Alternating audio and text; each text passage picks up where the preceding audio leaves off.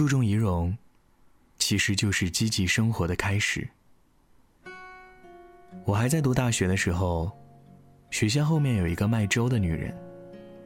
她每天下午四点左右出街摆摊，消瘦的身体，化着好看的妆，盘着好看的发饰，穿着好看的衣服，久经重复的站在粥摊前，身边站着她的先生，每天也是端正的满面春风。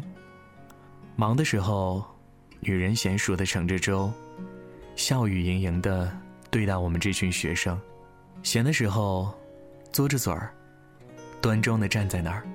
岁月没有在他脸上和身上刻下用尽体力后的粗俗和疲惫，你仿佛觉得，他只是给了一份礼物，优雅的一如馈赠。至于他的先生，好像也是。没人的时候，两个人交头接耳的笑。你看到他在逗他。他也笑得合不拢嘴。那一年，他五十岁，我们都喜欢叫她时髦阿姨。她听到的时候，总是会轻轻的一笑，羞涩而含蓄。她呀，就是喜欢打扮，一定要打扮的好看，才觉得可以出门，可以见人了。有一次，她先生在我们面前斗嘴。两个人笑着说：“活得高兴就好啦，体面，或许活到他这个年纪，才能够形容的坦然。”有一个词叫“相由心生”，最通俗的解释是：人的仪容外表，总受心灵因素的影响。事实上，每一个热爱生活的人，是不允许自己蓬头垢面的见人。且不说是否尊重。当你直面这个世界，你的容颜就是你的第一名片。韩是一家大型企业的人事总监，他说他们单位为什么十多年来销售业绩都稳居业内前十，与一项制度有关：女人每天必须化妆，穿职业装，穿高跟鞋；男人每天必须系领带，穿正装，穿皮鞋。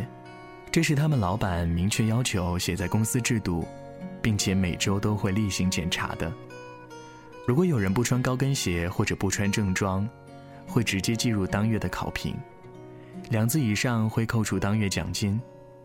许多刚进企业的男生女生会很不理解，有人会质疑：不是只要工作完成了就可以吗？也太拘泥于形式了。包括韩，他到岗的第一天。他被原先的人事总监叫进办公室。那天早上，他刚洗完头发，就这样蓬乱着走进办公室，脚上的球鞋，身上的白 T 恤。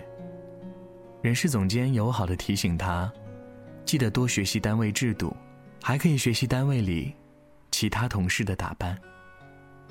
后来，我们老板在一周后的入职培训里，讲了一番话，让他们毫无怨言。并且欣然接受了这个要求。一个注重自己外表的人，是不可能对生活和工作马虎的。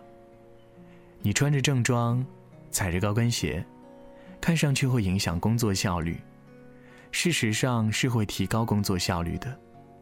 你们的妆容时刻提醒着你们的身份，告诉你们不松懈。你与人交流，你的容貌是你最好的资本。其实这个理论是成立的。所谓心理暗示，大概就是由外表而起，告诉内心你的状态，再让自己变得更好。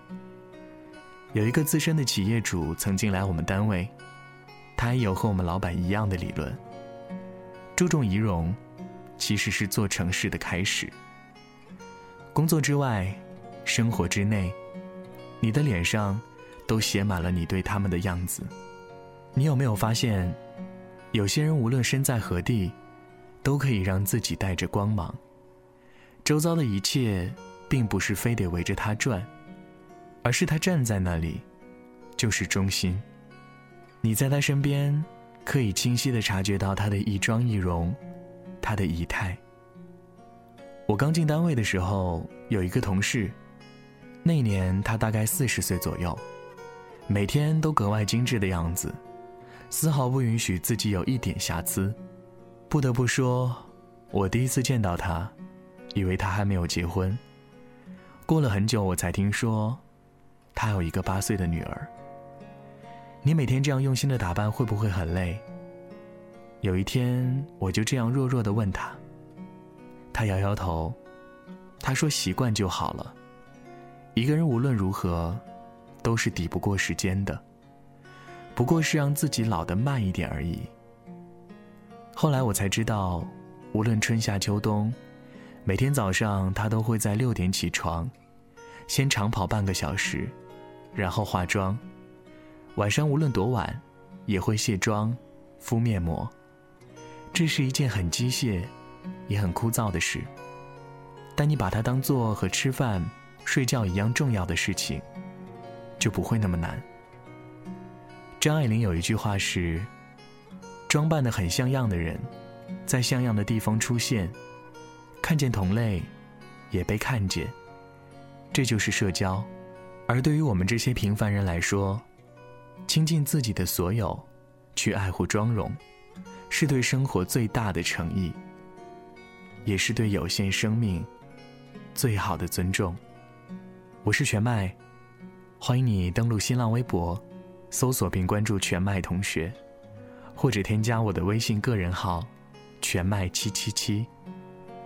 祝你晚安，梦到喜欢的人。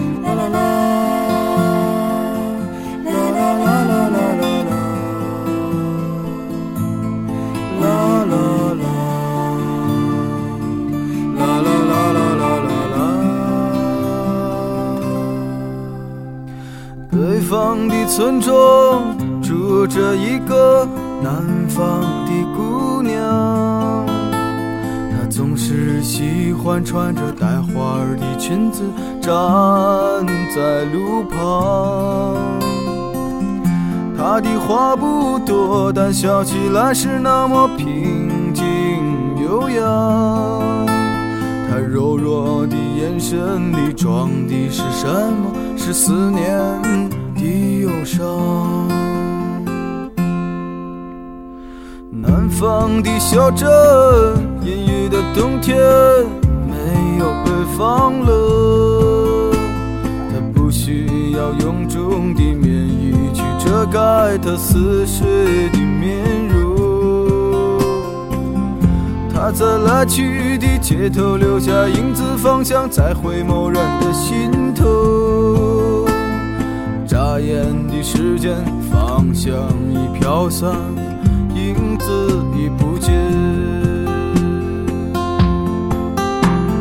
南方姑娘，你是否习惯北方的秋凉？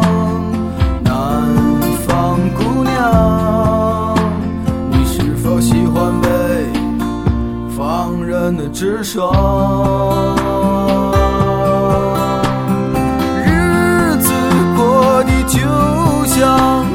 不眠的晚上，他嚼着口香糖，对墙漫谈着理想。